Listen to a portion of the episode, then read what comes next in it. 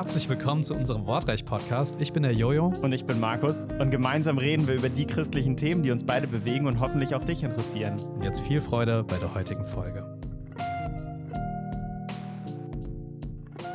Ja, letzte Woche haben wir uns das Matthäus-Evangelium mal genauer angesehen. Wir haben geschaut, was gibt es für Leitmotive hier drin, warum ist dieser Bericht glaubwürdig. Ähm, wir haben gesehen, dass Matthäus ja enorm aus dem Alten Testament immer wieder herausschöpft. Und da stellt sich ja die Frage so für uns, warum brauchen wir überhaupt das Alte Testament? Ja, wir leben doch im neuen Bund, ja, unter der Gnade, nicht mehr unter dem Gesetz. Äh, warum, warum überhaupt sollte ich das Alte Testament lesen? Äh, Christus ist doch gekommen und jetzt kann ich das doch auch einfach mal unter den Tisch fallen lassen, oder? Ja, so ein provokantes Thema hier. Ähm, und natürlich gibt es auch Ausgaben, so kleine Bibeln nur mit dem Neuen Testament. Aber ich glaube, so dieser Ansicht kann man fast nur sein, wenn man eben so das Alte Testament so als Geschichtserzählung des Volkes Israel versteht. Verstehe ich es nicht, weil für mich gehören mhm. die beiden einfach untrennbar zusammen. Denn im Alten Testament sehen wir eben, wie die Geschichte Gottes mit den Menschen angefangen hat. Ja. Ähm, und wir sehen auch im Alten Testament eben eigentlich die ganzen Erklärungen für das, was dann im Neuen Testament erst passiert. Also wenn ich jetzt so das Neue Testament als allererstes lesen würde, das ist ja auch richtig, viele lesen ja, wenn sie das erste Mal die Bibel lesen, das Neue Testament, ist ja auch richtig. Ähm, aber man versteht erstmal nur ein bisschen, das ist auch okay, aber dann beim dritten, vierten, fünften Lesen merkt man, wenn man vor zwischendrin mal das Alte Testament gelesen hat, dann versteht man erst das Ganze in der Tiefe. Da ist so viel drin von den Bildern und von den Gründen, warum das jetzt kommt. Das muss einfach zusammengelesen werden. Absolut. Also erst gestern saß ich hier äh, im Zimmer mit meiner Kleingruppe mhm. zusammen. Wir haben mal einen getrennten Abend Jungs Mädels so gemacht und ähm, und mal geschaut, hey, was ist denn eigentlich so das Männerbild der Bibel? Mhm. Und da haben wir am meisten Zeit in den ersten drei Kapiteln der Bibel verbracht. Und was man da alles rausziehen kann, ja, über das Männerbild, über, über Ehe und so weiter. Es wird einfach mal komplett fehlen. Und mhm. das ist, ist auch irgendwo in einer gewissen Art und Weise ja auch Fundament mhm. für Dinge, wo dann später auch drauf aufgebaut wird. Oder ja. auch Jesus bezieht sich ja dann auf, auf Dinge. Ne? So, ja. äh, was Gott zusammengefügt hat, soll der Mensch nicht scheiden. Ja, also, mhm. äh, und dann, dann zitiert er diese Stelle, ja, deshalb soll ein Mann, äh, ja, Frau, nee, was? Äh, Mutter, Vater und Mutter Vater verlassen. und Mutter verlassen, Frau nicht. Frau verlassen und zur Vater und Mutter geht. Nein, falsch verstanden. Genau. Ja, genau. Ja, und ich meine, es ist auch krass, selbst Jesus hat eben das Alte Testament als Bibel, als Wort Gottes anerkannt. Also er hat ja beim ja. Predigen aus dem Wort Gottes vorgelesen. Er hat ja äh, die Jesaja-Rolle gelesen, er hat andere Verse gelesen Stimmt, beim ja. Predigen und so, ne? Er ging davon aus, das ist die Bibel. Ähm, er wusste natürlich auch, dass auch über sein Leben dann die Berichte kommen werden, aber die Bibel ist eben ein Buch. Ähm, wir sagen Altes und Neues Testament. Testament ist jetzt auch gerade nicht so ein gebräuchliches Wort. Da merkt man ja. eben schon, da soll halt mit ausgedrückt werden, es geht um einen Bund, ja, etwas, was über die Generation hinweg noch gilt. Mhm. Äh, Testament geht eben über den Tod heraus. Da merkt man schon, ähm, da geht es darum, ähm, wer hat hier mit wem einen Bund und was zählt tatsächlich auch über den Tod hinaus. Und da merkt man, aber ganz stark, es sind nicht zwei getrennte Teile, sondern beide gehen letztlich um Jesus. Jesus ist das Zentrum der Geschichte und das Zentrum der ganzen Bibel. Ja, voll. Und das ist, ist enorm spannend. Wir hatten erst letztens eine Vorlesung im Studium über eine Person, die, also, wir lesen es nicht direkt, aber man kann mit tausendprozentiger Sicherheit sagen, dass es so war, ähm, die das Alte Testament enorm gut kannte, enorm mhm. klar studiert hat und also sehr, sehr fit darin war. Und plötzlich, als er gecheckt hat, Herr Jesus ist gestorben und auferstanden, das ganze Alte Testament in einem komplett neuen Licht gelesen hat. Und dieser jemand war Paulus. Mhm. Paulus als derjenige, der ein Pharisäer war, der, mhm. der wahrscheinlich auch das Alte Testament auswendig konnte. Ja der das studiert hat unter Gamaliel, ja, also unter einem ganz, ganz angesehenen äh, Leiter, äh, Rabbiner zu seiner Zeit und der stolz drauf war. Und dann begegnet ihm Jesus. Und er beginnt diese stillen Jahre und unser Dozent hat äh, vermutet, und ich fand es eine ziemlich ja, plausible Vermutung, dass diese stillen Jahre, die wir von Paulus lesen, die vielleicht 15 Jahre mhm. lang waren, äh, in Arabien, dann in Tarsus und so, dass er wahrscheinlich sich hingesetzt hat und nicht sofort wusste, okay, Jesus, sondern mhm. einfach nochmal seine komplette Glaubensgrundlage neu lesen müssen. Sein ganzes Studium wiederholt, aber jetzt im Angesicht dessen, dass er Jesus selbst kannte. Und wow. überall, überall das mhm. Alte Testament mit neuen Augen gesehen. Ne? Ja, ja. Und das muss man eben auch sagen. Die, die Kirchengeschichte, die, das, was wir dann in der Apostelgeschichte lesen und die Briefe, basiert ja letztlich alles nur auf dem Alten Testament. Also es war damals das einzig anerkannte Bibel. Ja. Dann später, dass dann die ähm, Konzilien sich zusammengesetzt haben und auch festgelegt haben, was zum Neuen Testament gehören wird. Aber wir sehen eben einfach das Leben Jesu und äh, vor allen Dingen auch die Bedeutung, die er hat und, äh, und sein Opfer. Da sehen wir ganz, ganz viel schon im Alten Testament mhm. und es mhm. gehört einfach dazu. Ja. Und das ist auch das Spannende, ne? Also, wir haben auch Briefe im Neuen Testament, mhm. Äh, die ja enorm auch aus dem Alten Testament schöpfen, selbst wenn sie nicht wie das Matthäusevangelium eine jüdische mhm. Zuhörerschaft in erster Linie schreiben, sondern äh, auch zum Beispiel den Römerbrief. Ja, mhm. In eine Gemeinde, wo vorher die ganzen Juden äh, verbannt wurden und, und wahrscheinlich nicht viele Juden noch irgendwie da in der Gemeinde waren ja. oder so. Und, und wo auch enorm viel aus dem Alten Testament äh, geschöpft wird, äh, mhm. zitiert wird. Und äh, ja, Paulus hat ganz klar auch für die, ich sag mal, griechischen, also die, die Heidenchristen, Zuhörer, ohne diese Vorprägung, äh, für den war das ganz klar wichtig. Ja, Leute, auch ihr braucht das Alte Testament. Ja, es gehörte natürlich, genau, einmal zur, zu der, in der damaligen Zeit wahrscheinlich, zu dem Kulturschatz ähm, der Israeliten. Äh, das ist richtig. Ähm,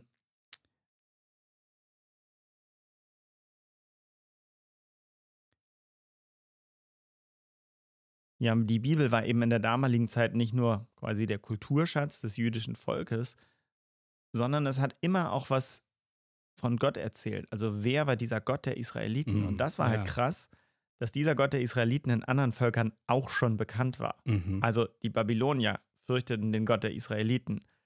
Nebukadnezar hat irgendwann gesagt, das ist der einzige Gott, den man anbeten müsste. Ja, Paulus besucht dann äh, Athen und stellt fest, oh, die sind auch alle sehr religiös und haben tausend Götter. Aber der Gott der Israeliten war über Israel hinaus bekannt äh, ja. durch das, was getan ist, ja. Und in Ägyptern durch die Plagen und so. Und, und da habe ich auch so eine, eine, ähm, eine Sache häufig gehört, oder die hört man häufig von Leuten, die das einwenden als Argument, dass ja Altes und Neues Testament eigentlich nicht zusammengehört. Die sagen nämlich, der Gott des Alten Testamentes ist ja irgendwie ein ganz anderer Gott, als der Gott des Neuen Testamentes. Ja. Mhm. Weil werden ganze Völker vernichtet und Kinder umgebracht und was auch immer. Und dann, es hat gar nichts mit der Liebe zu tun, den Jesus ja. da vorbringt. Mhm. Also eindeutig zusammengedichtet und es muss was anderes sein. Mhm. Was kann man denn dazu sagen? Boah, jetzt, äh, jetzt äh, holst du aber hier raus, ne? Ähm, mir gefällt die äh, eine relativ harsche Antwort, sage ich mal, da ganz mhm. gut. Ja? Ähm, der Gott des Neuen Testaments ist genauso. Ich will nicht das Wort grausam verwenden. Mhm. Ich weiß nicht, aber äh, auch so vehement ge gegen Sünde mhm. wie der Gott des Alten Testaments. Hm. Ja, die meisten würden nämlich sagen, ja, der Gott im Alten Testament ist auch so liebend wie im Neuen Testament. Das stimmt. Das stimmt auch. Ja. Aber halt auch mal zu sehen, hey, auch das Alte Testament spricht zum Beispiel bei Hananias und Sapphira von, äh, von einem Gott, der auch ganz klar Gericht übt gegenüber ja. Sünde oder in der Offenbarung. Ja, äh, also was wir da alles lesen werden. Ähm, also hier wird ganz klar, ähm, das ist derselbe Gott. Ja, aber ja. natürlich, das muss man sagen, das Neue Testament betont sicherlich die Liebe auf einem ganz anderen Niveau, wie es das Alte Testament tut. Aber, aber im Alten Testament mhm. haben wir durchaus ganz klar Liebe und Gott offenbart sich auch. Das wollte ich gerade sagen, im Alten Testament, wir denken immer nur in diesen großen Geschichten mit den Völkern und wer wird jetzt vernichtet und was auch immer so. Ähm, wir sehen, manchmal übersehen wir dann aber tatsächlich die einzelnen Geschichten, die Gott mit einem einzelnen Menschen schreibt. Und die sind ganz ähnlich. Jetzt 2023, die Jahreslosung, du bist ein Gott, der mich sieht. Das ist die Geschichte von der Sklavin Hagar. Das ist die ja. Magd von mhm. Sarah gewesen, ähm, die jetzt von ihrer Herrin da dem Abraham untergeschoben wurde, dass er mit ihr bitte ein Kind zeugt, damit Sarah das als ihr eigenes ausnehmen kann. Und die äh, läuft weg, weil sie das überhaupt nicht mag und will sich da in der Wüste, sag ich mal, einen Selbstmord begehen oder weiß nicht, sie läuft einfach weg und in der Wüste hat kein Wasser und und der begegnet Gott und er rettet sie, ja. Sagt ihr, hier ist du Wasser, hier ist ein Brunnen und geh wieder zurück. Und sie sagt daraufhin, du bist ein Gott, der mich sieht. Mhm. Und da denke ich, wow, da, das denke ich so krass an Geschichten wie zum Beispiel ähm, die Ehebrecherin, ja, die von allen gesteinigt werden sollte, aber Jesus hat sie gesehen und mhm. hat gesagt, also geh, sündige von an nicht mehr, aber du darfst gehen, du bist frei, mhm. ich werde dich auch nicht verurteilen. Also so viele Ähnlichkeiten, wie Gott auch damals mit den Menschen umgegangen ist, wie es Jesus genauso getan hat. Und dann eben einfach, Jesus sagt damals, Philippus und Nathanael, äh, also was wollt ihr sagen? Ihr habt, kennt den Vater nicht. Wenn ihr mich gesehen habt, dann habt ihr den Vater gesehen. Ich bin genauso, wie der Vater ist. Es gibt keinen Unterschied zwischen mir und dem Vater. Ja, sehr wichtig. Und, und das ist tatsächlich äh, auch so im Alten Testament, ist der gleiche Gott. Ja, gestern, heute und in Ewigkeit. Mhm. Ne?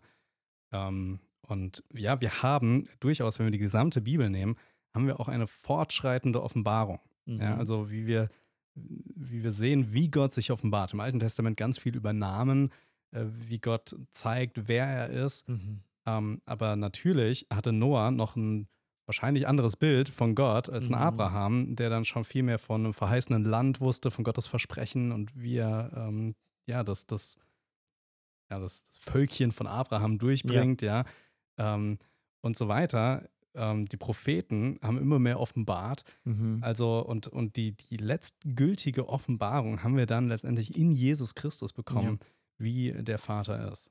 Ja.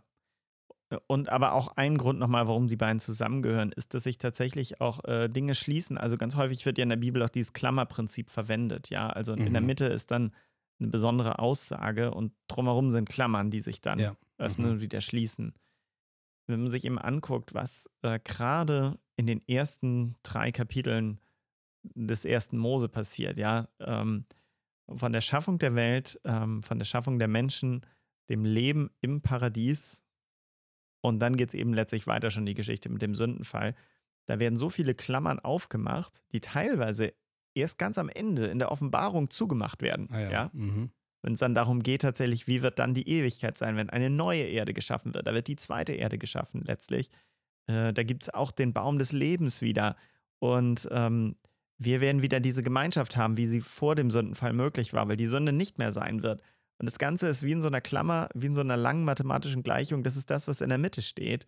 Und im Zentrum davon steht Jesus. Also, ja, sie gehören einfach zusammen. Absolut, ja. Und von daher lass uns das lieber so als eine Geschichte sehen, ja, die, genau. die sich durchzieht vom mhm. Alten ins Neue Testament. Denn wir wüssten ja auch nichts von Sünde, äh, wenn wir nicht das Alte Testament hätten, ja, ja. wo wir äh, zum einen vom Sündenfall hören, vom anderen vom Gesetz, was uns die Sünde aufzeigt. Ja. Und ja, insofern ist es eher eine Geschichte. Und das Spannende ist halt eben Paulus zum Beispiel, ja, der, der entdeckt da ganz, ganz viel in dieser Geschichte. Ja. Bevor wir vielleicht da reingehen, ähm, was lernen wir noch aus dem Neuen Testament? Was sagt denn das Neue Testament über das Alte Testament? Mhm. Und da möchte ich ein ganz oder mehrere berühmte Verse äh, anbringen. Und da heißt es, in 2 Timotheus 3, Vers 14, da schreibt Paulus an seinen äh, Timotheus, an seinen Mitarbeiter, Du aber bleibe in dem, was du gelernt hast und was dir zur Gewissheit geworden ist, da du weißt, von wem du es gelernt hast. Und jetzt kommt's. Und weil du von Kindheit an die heiligen Schriften kennst, welche die Kraft haben, dich weise zu machen zur Errettung durch den Glauben, der in Christus Jesus ist. Alle Schrift ist von Gott eingegeben und nützlich zur Belehrung, zur Überführung, zur Zurechtweisung, zur Erziehung in der Gerechtigkeit, damit der Mensch Gottes ganz zubereitet sei zu jedem guten Werk, völlig ausgerüstet. Ja, sehr wichtiger Vers, ja. Ja, was ist das hier denn jetzt? Ne? Also man kann jetzt sagen, alle Schrift meint, okay, Altes und Neues Testament, denke ich, ist die Deutung. Aber zum Zeitpunkt, als Paulus das schreibt, ja, gab es nur das Alte, genau. Gab es ja. nur das Alte. Mhm. Und der Timotheus hat das von Kindheit an mit der Muttermilch sozusagen ja. aufgesogen, ja. Und, und Paulus sagt, hey Leute, ja, das sogar hier, ne, nicht nur diese, dieser Unterschied zwischen Gesetz und Glaube, sondern Paulus argumentiert ja auch ganz deutlich hier auch, welche dich weise machen zu, äh, zur Errettung durch den Glauben. Ja, mhm. also und, und der, meint sehr sicher das Alte Testament in erster Linie hier an der Stelle. Mhm. Um, und das zeigt er auch in Römer 4 auf zum Beispiel, ja auch Abraham wurde durch Glauben gerecht. Mhm. Also es ist nicht so ein Gegensatz, sondern ja, wir sehen da eine ganz klare Kontinu Kontinuität. Ja, genau, absolut. Noch ein Vers, der mir einfällt, ich habe ihn jetzt aber nicht rausgesucht, ist eben tatsächlich bei der Frage, die Jesus selbst gestellt wurde, wie ist es denn mit dem Gesetz? Und er eben darauf antwortet, ich bin nicht gekommen, das Gesetz in irgendeiner Form aufzuheben, sondern es zu erfüllen. Also er hat ähm, nicht gesagt, das, was alles im Alten Testament steht, das gilt jetzt nicht mehr. Und äh, das, die Gesetze Mose sind jetzt für uns hinfällig geworden, auch wenn er sie teilweise gebrochen hat, sage ich mal, vom, vom Wort her hat er sie gebrochen, haben ihm ja auch viele Schriftgelehrte vorgelesen, so, ne? mhm. ne, den Sabbat nicht geheiligt und solche Sachen. Ähm, aber er sagt tatsächlich, ich bin gekommen, um sie zu erfüllen. Also mhm. Dinge, die in diesem ersten Bund begründet liegen, führen auf mich hin. Also ich werde sie nicht wegwischen, aber ich bin letztlich die Erfüllung. Ähm, lest alles in dem Blick quasi auf mich. Das ist auch noch so einer, wo er selbst eben den ähm, die Verbindung schafft zum Alten Testament. Ja, sehr wichtig. Und also überall, ja, also wenn ich jetzt so noch weiter drüber nachdenke, kommt jetzt zum Beispiel auch noch hier Galater, ja, was ja auch mal ganz spannend mhm. ist. Ähm, da sehen wir zum Beispiel Brüder, äh, ich kann ja noch sagen, wo es steht, ähm, Galater 3 ab Vers 15.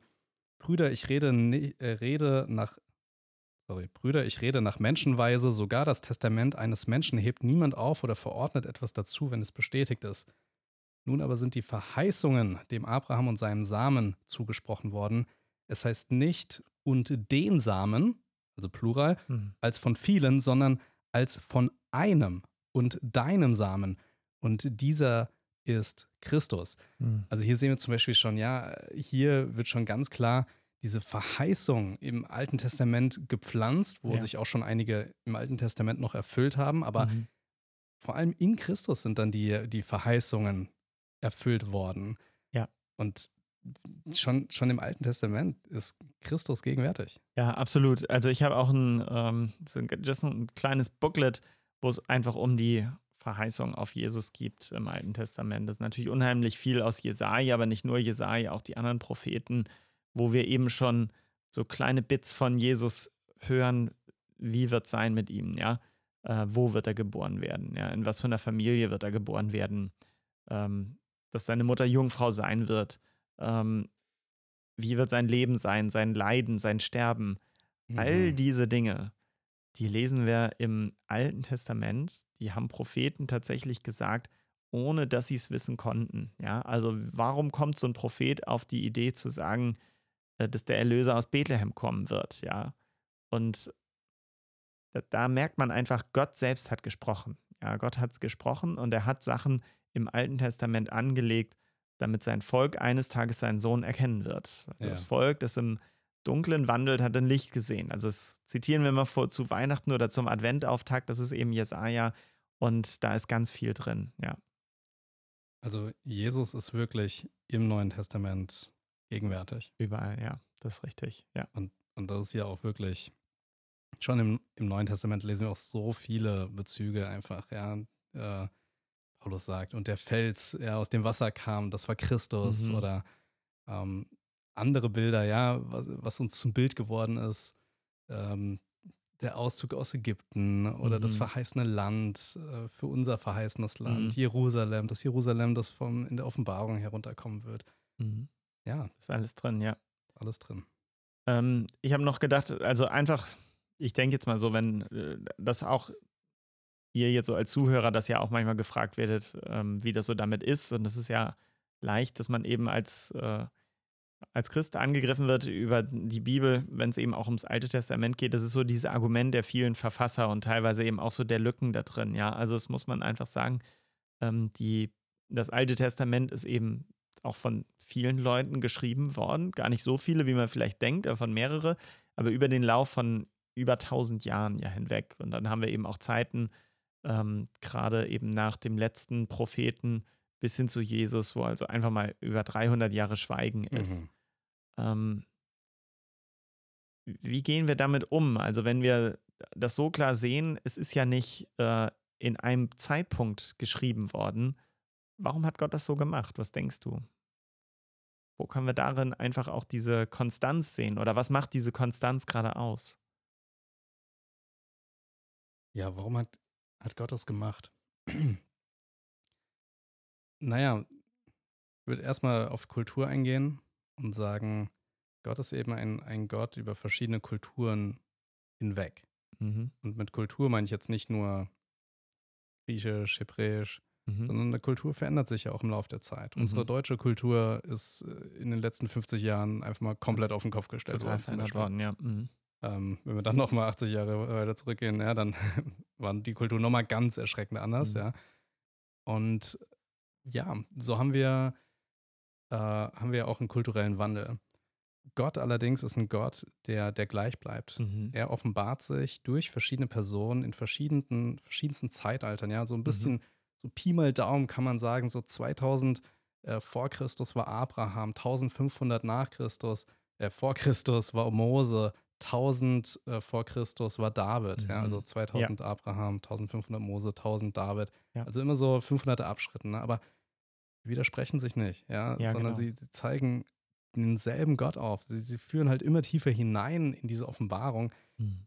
Aber das ist halt ein Gott, der ein Gott von allen Zeitaltern, von allen, von allen ist, zu allen Zeitaltern und es auch bleiben wird. Ja. ja.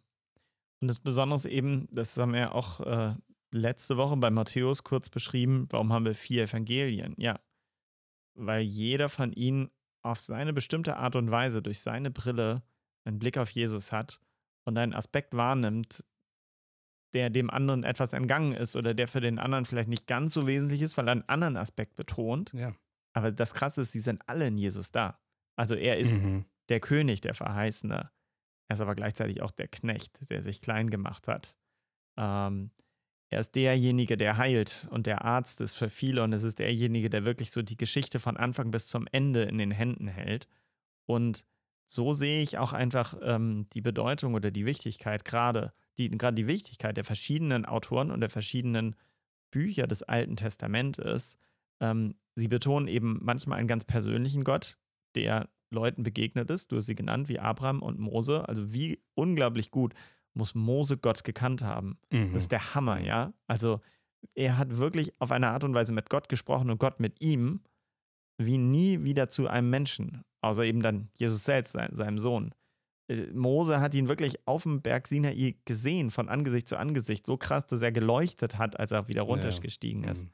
Und dann siehst du eben das Handeln von Gott an ganzen Völkern, also gerade besonders eben am Volk Israel. Du siehst sein Erbarmen ähm, immer wieder mit Völkern und seine lange Geduld. Und andere beschreiben eben auch tatsächlich die, sag ich mal, die für uns manchmal schwierigen Aspekte, wie zum Beispiel auch sein Zorn über Sünde und ja. über mhm. äh, die Abkehr von ihm. Zum Beispiel durch, den Prophet, durch die Propheten, die auch immer wieder gewarnt haben, was passieren wird, wenn, sie, wenn die Menschen nicht umkehren.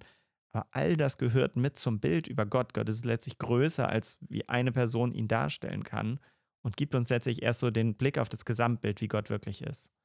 Ja, und das ist verstärkt dieses Bild auch nochmal in einer gewissen Art und Weise, weil wir können ja von Gottes Geduld hören, mhm. wie er das Volk Israel in der Wüste erträgt. Aber das ist halt nur seine Geduld für eine Generation. Ne? Mhm. Ne? Und, und seine Geduld wird uns noch viel größer, wenn wir sehen, dass er über Jahrhunderte hinweg Sünde ertragen hat in seinem Volk mhm. und gewarnt hat und Propheten geschickt hat. Und erst nach vielen, vielen, vielen hundert Jahren lässt er dann auch das eintreten, was er ganz am Anfang auch vorhergesagt hat. Mhm. Aber das ist erst viele, viele hundert Jahre später. Und das ist, äh, ja, das zeigt halt auch nochmal ganz besonders hier zum Beispiel die Geduld oder dass Gott ja. auch nicht so ein Rachsüchtiger ist, der sofort ja. reinballert, sondern ja, der, der, der ist langmütig zum Zorn. Ja, er, er hat Geduld, aber irgendwann ist der Zeitpunkt auch erreicht. Und wir haben auch ganz am Anfang angesprochen, äh, Altes Testament, ja, hier, ähm, ja, Völker werden äh, niedergemacht und so mhm. weiter. Ja, aber genau dort siehst du das auch. Ja, der Abraham, der durfte das Volk noch nicht, also die, das Land Kanaan noch nicht einnehmen. Da sagt mhm. Gott ganz klar, ihr Maß an Sünden ist noch nicht voll. Mhm. Ja, er wartet noch. Und, und wir denken dann immer, ja, diese armen Völker, ja, dass die dann so niedergemacht wurden und so. ja, was waren das denn für Völker? Völker ne? die, die haben äh, Kinder geopfert und, und alle möglichen abscheulichen Praktis, Prakt, äh, Praxisen. Praktiken. Praktiken. oh Mann. Praxisen. Passt. So, so nach, am, am, ja. gegen Ende einer Folge, da schaltet das Hirn aus. Ähm, also sie haben alle möglichen Praktiken äh, angewandt und ja, da gehörte auch dazu, und das ist die grausame Realität, aber äh, das musste tatsächlich komplett mhm. niedergemacht werden, mhm. weil es sonst immer wieder aufflammt. Mhm. Und wir sehen ja auch, das Volk Israel hat es eben nicht gemacht. Mhm. Und ja. es ist aufgeflammt und es ist eine große weitere Katastrophe hineingekommen. Genau, also das, das heißt ja nicht, dass damit automatisch für uns jede Bibelstände klar ist oder leicht zu verstehen. Das ist genau klar. das, was du angesprochen hast. Ganz häufig viele kämpfen damit und ich kann das sehr gut verstehen, warum so viele sterben oder sowas. Ja. Aber das ist nur eine Bibelstelle. Wir wollen ja eigentlich einen Blick auf das Ganze werfen und da ist es einfach ein absolutes, eine absolute Alleineigenschaft, Alleineigenschaft ist auch so der Bibel. ja. Kein Buch ist über 2000 Jahre hinweg geschrieben worden. Ja, es gibt eigentlich immer einen Autor oder so. Also kein ja. Buch so lange geschrieben worden. Also auch der Koran wurde so runtergeschrieben von Mohammed, ja. Die Bibel ist über 2000 Jahre geschrieben. Und es ist eigentlich unmöglich, dass Autoren, wo man sonst sagt, die wollen alle sich irgendwie selbst verwirklichen und selbst einen Ruhm kriegen, sich aber letztlich alle einem unterordnen, nämlich dem Heiligen Geist, der sie, wie du vorgelesen hast, im mhm. zweiten Timotheus, alle inspiriert hat, aufzuschreiben, was dort drin steht. Und es passt alles zueinander. Wir haben die Verheißung angesprochen. Da wird also über 600 Jahre vorher schreibt Jesaja ganz genau, was wie Jesus dann nachher leben wird. Und die Leute wussten das, aber sie haben nicht gemerkt, dass sich genau das vor ihren Augen tatsächlich entfaltet hat. Ja, Dinge passen zusammen, ähm, die eigentlich durch den Zufall nicht zusammenpassen könnten über so einen langen Zeitraum. Und daran sieht man eben letztlich, es ist Gottes, Gottes Wort an uns. Genau. Da kann man gerade mal noch als Beispiel ethische mhm. Grundsätze nehmen. Lass mal einen Autor vor 20 Jahren über eine Sache schreiben und heute über eine Sache ja. schreiben. Also du wirst einen riesen Unterschied finden. Ja.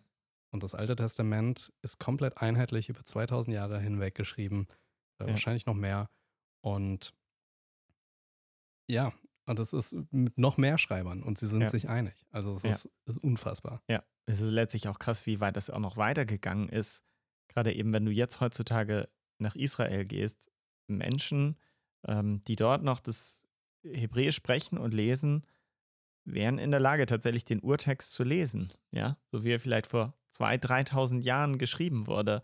Also das, was Gott angelegt hat in dieser Geschichte, in dem Volk, in seiner Geschichte, letztlich dann zuerst am Volk Israel, aber dann letztlich dann an uns allen, das sieht man jetzt immer noch. Diese Konstanz zieht sich durch. Ja. Also es ist unfassbar, ja. Ja, vielleicht einfach um, um zum Schluss nochmal einen Blick auf eine ganz mhm. besondere mhm. Stelle zu, zu wenden, was Jesus auch nochmal selbst oder wie Jesus selbst das Alte Testament auslegt und wie auch wir das Alte Testament ähm, auslegen sollten. Und zwar ist er gerade auferstanden und er begegnet den Emmaus-Jüngern, mhm. also die auf dem Weg nach Emmaus waren und er zeigt sich erstmal nicht, dass er Jesus ist, aber sie sind enttäuscht. Sie denken noch, er ist tot und der Auferstandene stellt sich zu ihnen. Und da heißt es in Lukas 24, Vers 26, ja, Vers 25 vielleicht ab da. Und er sprach zu ihnen, O ihr Unverständigen, wie ist doch euer Herz träge, zu glauben an alles, was die Propheten geredet haben? Musste nicht der Christus dies erleiden und in seine Herrlichkeit eingehen. Und er begann bei Mose und bei allen Propheten und legte ihnen, er legte ihnen in allen Schriften aus, was sich auf ihn bezieht. Hm. Also bei Mose, allen Propheten, allen Schriften. Das ist auch so ein Ausdruck, ja, das ganze Alte Testament. Dort zeigte Jesus selbst, was sich alles auf ihn bezieht. Und so legte er das Alte Testament aus. Er hat es, wir würden sagen, christologisch mhm. ja, ausgelegt. Ähm, und ja, so tun wir auch eben gut daran, das Alte Testament ebenso zu lesen. Und ich denke, das ist so der Startschuss für uns auch, in eine Serie mal hineinzugehen. Eine kleine Serie mit einigen Folgen, wo finden wir denn Jesus überall im Alten Testament? Das war die heutige Wortreich-Folge. Und wenn du diese Folge mit dem Handy auf Spotify angehört hast, dann kannst du einfach unten an unseren Umfragen teilnehmen. Bis zum nächsten Mal. Ciao.